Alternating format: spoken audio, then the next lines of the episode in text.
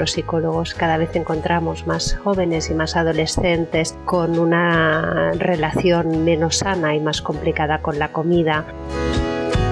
En general, cuando una persona no come bien, no acostumbra a ser consciente de que no come bien es muy difícil comer bien si llegamos a las dos y media, a las tres, cansados, hambrientos, no hemos preparado nada y en aquel momento tenemos que preparar. Como estoy aburrido, como, como tengo algo que celebrar, pues como, como tengo algo ¿no? que olvidar, pues como comer saludable es algo aburrido. Los niños que pueden, ellos que se lo pueden permitir, que disfruten, que sean felices, ¿no? que, que coman de todo, no como yo, que no me puedo permitir este placer.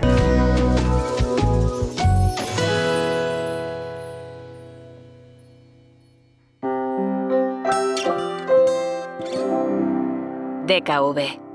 Activistas de la salud.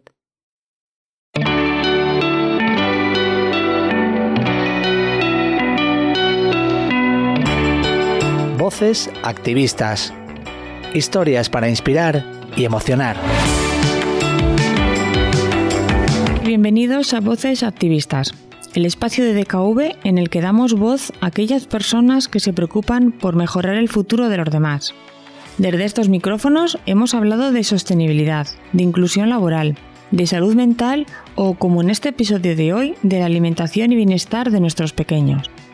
Comenzamos esta serie sobre obesidad infantil hablando con Aitor Sánchez, de Mi Dieta Cogea, que nos habló del papel de la industria y de la sociedad en nuestra alimentación. Después, en el episodio 21, hablamos con una familia que nos contó cómo hacen en su día a día para que su niña pequeña tenga una mejor alimentación. Hoy hablaremos de cómo, a pesar de los buenos ejemplos que se pueden encontrar en casa, Nuestros hijos están expuestos a mensajes que les invitan a tomar, digamos, decisiones no tan buenas en lo que respecta a lo que comen. De ello hablamos con otra profesional, Silvia Yuma, psicóloga que nos dará claves y consejos sobre cómo podemos ayudar a los más pequeños de la casa a comer mejor ahora y cuando sean adultos. Soy Nuria Villalvilla, responsable de la Unidad Técnica Servicio Prevención Mancomunado en DKV. Comenzamos aquí el episodio 22 de Voces Activistas. Voces Activistas, un podcast de DKV. Como decía, contamos con Silvia Yuma, psicóloga experta en jóvenes y adolescentes. Ella nos va a ayudar a conocer si el camino de la buena alimentación es sencillo o si por el contrario está lleno de curvas. Bienvenida, Silvia. Hola, Nuria. Muchas gracias. Me gustaría empezar enlazando con mi primera reflexión. ¿Te parece, Silvia, que el camino a la buena alimentación familiar es un camino recto o lleno de piedras? Efectivamente, es un camino lleno de curvas, de piedras, de obstáculos y nada fácil si miramos los resultados, ¿no? que cada vez hay población infantil con más sobrepeso, con unos índices de colesterol más altos, los psicólogos cada vez encontramos más jóvenes y más adolescentes, incluso gente mayor, tampoco es una cuestión solo de la adolescencia con una relación menos sana y más complicada con la comida, ¿no? Con todos estos índices nos hacen ver que realmente es un camino difícil y que es una batalla que hoy por hoy no, no tenemos ganada. Pues sí, Silvia, coincido contigo en que desde luego es un camino con curvas, piedras, obstáculos, pero, pero bueno, creo que con profesionales como tú es, es un, es un buen aliciente para, encaminar de forma correcta este hándicap que tenemos a nivel, como has comentado tú, en todos los, todos los niveles, ¿no? Eh, niños pequeños, adolescentes y como has enfatizado tú también, adultos, ¿no? Que yo creo que al final somos también un, ejemplo, ¿no? Para, para todos ellos. Perfecto, Silvia. Un caso que hablamos en el último programa es el que las familias no siempre tienen claro qué significa comer bien, porque en realidad no hay una única respuesta a esa pregunta. ¿Crees que debería ser una reflexión inicial que todos deberíamos hacernos? ¿Cómo dar forma a nuestra dieta y que ésta se adapte a nuestro estilo de vida? ¿O es posible transmitir a nuestros hijos una identidad alimentaria? ¿Qué opinas? Totalmente de acuerdo, Nuria. Aquí yo pienso que tenemos ¿no? dos, mm, y quizás, quizás esta es un poco la clave de, todo, ¿no? de todo, de por qué es tan, tan complicado este tema. ¿no? Primero que no sabemos exactamente qué quiere decir, ¿no? Tener una, alimenta una relación sana o, comer bien, ¿no? ¿Qué, entendemos por comer bien, ¿no? Esto de entrada ya quizás es un, obstáculo, ¿no? De estos que hablábamos, ¿no? Que nos encontramos en el camino. Pero otro también que pienso que es muy, muy importante es que en general, cuando una persona no come bien, no acostumbra a ser consciente de que no come bien. Esto nos pasa un poco también, ¿no? Los psicólogos que trabajamos con, niños y con adolescentes, ¿no? Cuando preguntamos a las familias por el, estilo, el estilo educativo, mm, nadie tiene conciencia de que no educa bien. Entonces, esto es un poco lo mismo. Cuando tú vas en el supermercado, ves aquellos carros, ¿no? Muchas veces cargados de productos mm, procesados, no saludables. Yo quiero pensar que aquella madre, aquel padre, aquella familia no tiene conciencia de que no está comiendo bien. Mm, y este quizás también es otro de los obstáculos. ¿Cómo vamos a cambiar una cosa que no somos conscientes, ¿no? Que, hacemos bien o que, o que no hacemos, de, mm, que hacemos mal directamente o que no hacemos del todo bien, ¿no? Es muy difícil cambiarlo. Entonces, Pienso que, enlazando también con lo que me comentas, Nuria, evidentemente mm, esto tiene que pasar ¿no? de alguna manera por la identidad ¿no? que, de, la, de, la, que hablábamos, ¿no? de la identidad alimentaria. Evidentemente nos tiene que ocupar una parte de nosotros, ¿no? Que, qué comemos, qué elegimos, qué, tenemos ¿no? a nuestro alrededor, a nuestro alcance, ¿no? los productos de kilómetro cero, qué tradición culinaria hay en nuestro entorno. Todo esto tiene que formar parte de nuestra, de nuestra identidad culinaria, ¿no? Para, para tener conciencia. No, no es una cosa que podemos improvisar.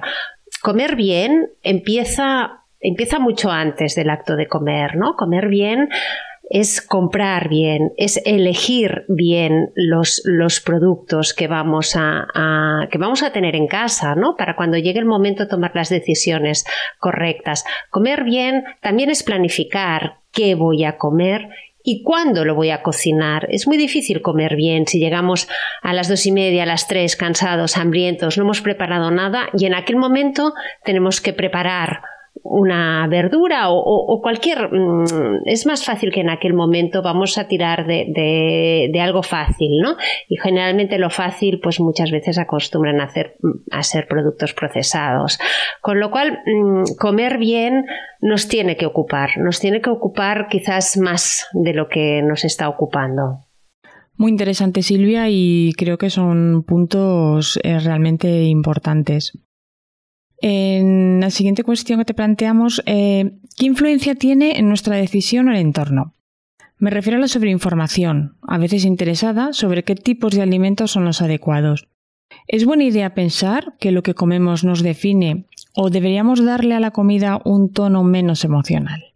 Evidentemente, la información tiene mucha influencia y la información interesada también, evidentemente. Por eso es muy importante tener pensamiento crítico respecto a lo que leemos, a lo que vemos. La, publicidad nos conoce muy bien y utiliza nuestras emociones todos podemos recordar, ¿no? Un anuncio de un adolescente en crisis, ¿no? Que su padre lo arregla con una cena poco saludable y todo se arregla, ¿no? Mm, incluso, ¿no? La manera, la presentación, ¿no? Cómo puede competir un alimento sano, como es una, una manzana, ¿no? Con unas galletas con forma de animales, con una caja en unos colores muy atractivos, ¿no? Para, para unos niños, ¿no? Evidentemente no somos impermeables a, toda esta información y esto pasa para tener mucho conocimiento, pero también mucho, mucho pensamiento crítico, ¿no? Respecto a lo que nos conviene y a lo que no, no nos conviene. Sí, por otra parte, ¿no? Y otra parte un poco de, de, la pregunta que me has hecho, Nuria, ¿no? Pienso que sí, que es bueno que lo que comemos nos defina, ¿no? Cuidarse es bueno que nos defina, tener unos buenos hábitos de salud nos tiene que definir, ¿no? Sea la comida, un buen estilo de comida, hacer deporte, tener una vida sana mentalmente, aprender a relajarnos, todo esto nos tiene que definir, tiene que formar parte de nuestra, de nuestra identidad y de nuestro ¿no? ADN, por decirlo de alguna manera, ¿no? Otra cosa mm, diferente y que quizás es un poco por donde, por donde apuntabas, ¿no? Es que Mm, lo que no podemos hacer es comer en función de cómo nos sentimos, porque entonces es cuando mezclamos la comida y los sentimientos y entonces entraríamos ¿no? en el tema de la ingesta emocional, ¿no? Como estoy mm, nervioso como, como estoy aburrido como, como tengo algo que celebrar, pues como, como tengo algo, ¿no? Que olvidar, pues como, ¿no? Como Bridget Jones, ¿no? Comiendo una tarrina de chocolate, de helado de chocolate de, un kilo, ¿no? Mm, eh, aquí eh, la, la, ingesta emocional no nos tiene que definir, lo que nos tiene que definir es cuidarnos y comer sano. Una de las mejores lecciones que podemos transmitir a nuestros hijos es el hecho de que conozcan qué consecuencias tendrán para ellos cierto tipo de conductas alimentarias, para que ellos sean capaces de tomar sin nosotros sus propias decisiones. ¿Cómo podemos ayudar a crear esa capacidad crítica? ¿Basta con dar ejemplo o tenemos que hacer una labor más didáctica como padres? ¿Qué piensa Silvia? Evidentemente, el dar ejemplo es una gran manera ¿no? de, enseñar. De hecho, aprendemos por, por, modelado, ¿no? O sea, son, copiamos, ¿no? Mm, con lo cual, evidentemente, es, es es un gran ejemplo. Pero, mm, claro, aquí el tema es lo un poco y, mm, conecta con lo que hemos hablado antes, ¿no? ¿Y quién forma a estos padres? Porque, claro, si no somos un buen modelo, ¿cómo vamos a, a ser un buen ejemplo, ¿no? Mm, muchas veces, y esto lo, lo, lo encontramos cuando visitamos a personas, ¿no? Con un cierto peso y ahora, ¿no? DKV tiene un programa, ¿no? Para el control de la obesidad donde trabajamos también los psicólogos, ¿no? Yo a veces pregunto, ¿qué, si ahora abriésemos, ¿no? Tu nevera, tu despensa, ¿qué encontraríamos? Muchas veces la pregunta, sobre todo de, personas adultas, estoy hablando, ¿eh? madres de familia, padres, ¿no? Te contestan, bueno, claro, es que en mi casa encontrarías de todo porque tengo niños pequeños. De todo se entiende como de todo lo que no me conviene, ¿no? De todo lo que no me conviene porque, claro, es que hay niños pequeños en casa, ¿no? Claro, mm, vamos mal, está claro que vamos mal, porque eh, al final esta respuesta nos da mucha información, ¿no? O sea, esta persona tiene un concepto de que comer saludable es algo aburrido. Los niños que pueden, ellos que se lo pueden permitir, que disfruten, que sean felices, ¿no? Que, coman de todo, no como yo, que no me puedo permitir, ¿no? Este, este, ¿no? este, este placer. Ellos, ¿no? Muchas veces lo, viven así, ¿no? con lo cual, comer saludable es aburrido. Vale, no nos gusta. Claro, aquí hay mucha, mucho trabajo a hacer con los padres porque los padres también son los que eligen. Al final los niños pueden tener mucha información y es importante que la tengan, ¿eh? porque muchas veces los padres aprendemos de los hijos y tenemos mucho que aprender de los hijos en temas muy variados, ¿vale? Pero, ah, claro, al final en este tema los hijos no compran, los hijos no eligen, con lo cual es importante que la información sea bidireccional de hijos a través de las escuelas a padres, pero sobre todo de padres a hijos también. Muy, muy interesante, Silvia. La verdad que, es cierto. Dos, dos, dos, mm, dos, puntos que has comentado, ¿no? El hecho de que cuando nosotros mismos pensamos ahora en abrir nuestra nevera, que encontramos, ¿no? Yo creo que ese también es el punto, un punto de partida.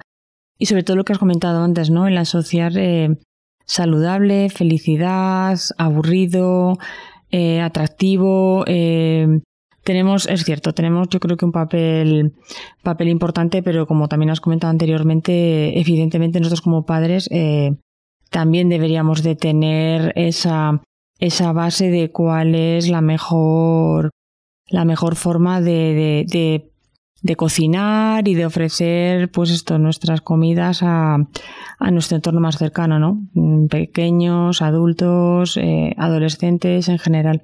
Muy interesante, creo que son observaciones bastante bastante claves de, cara a hacernos pensar, ¿no? Hacernos pensar a, a todos. Muy bien.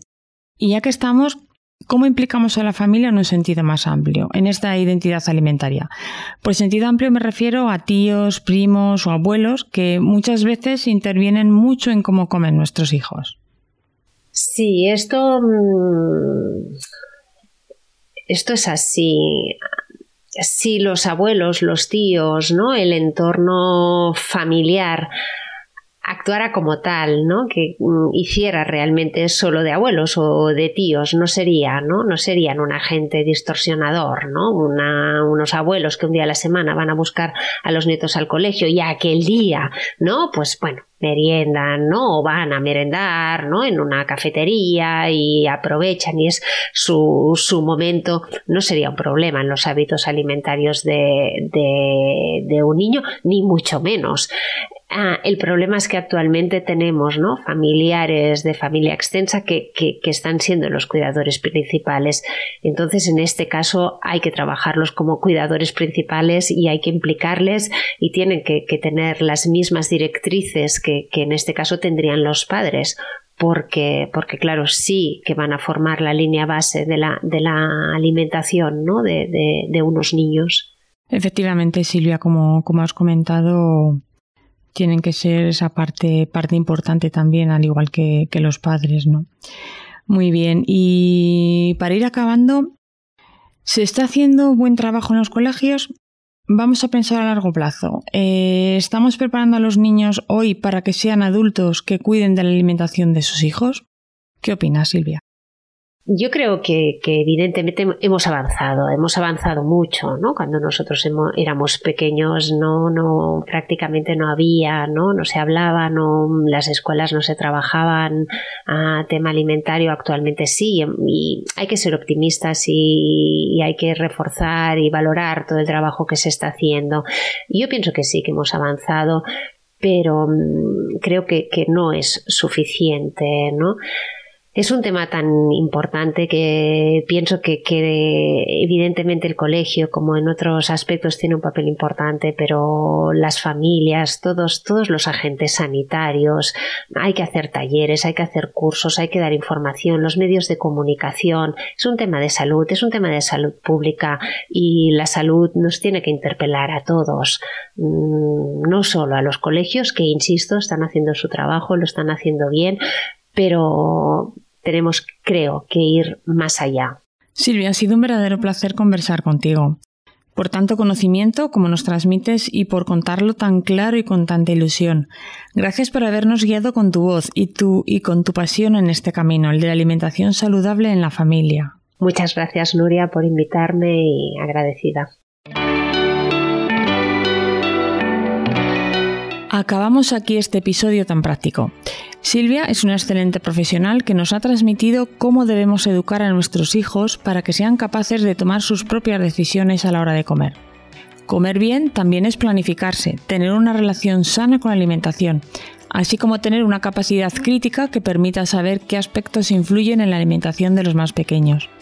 Esperamos que este episodio haya sido tan interesante como para mí presentar y entrevistar a Silvia Yuma. Os esperamos en el próximo episodio de Voces Activistas.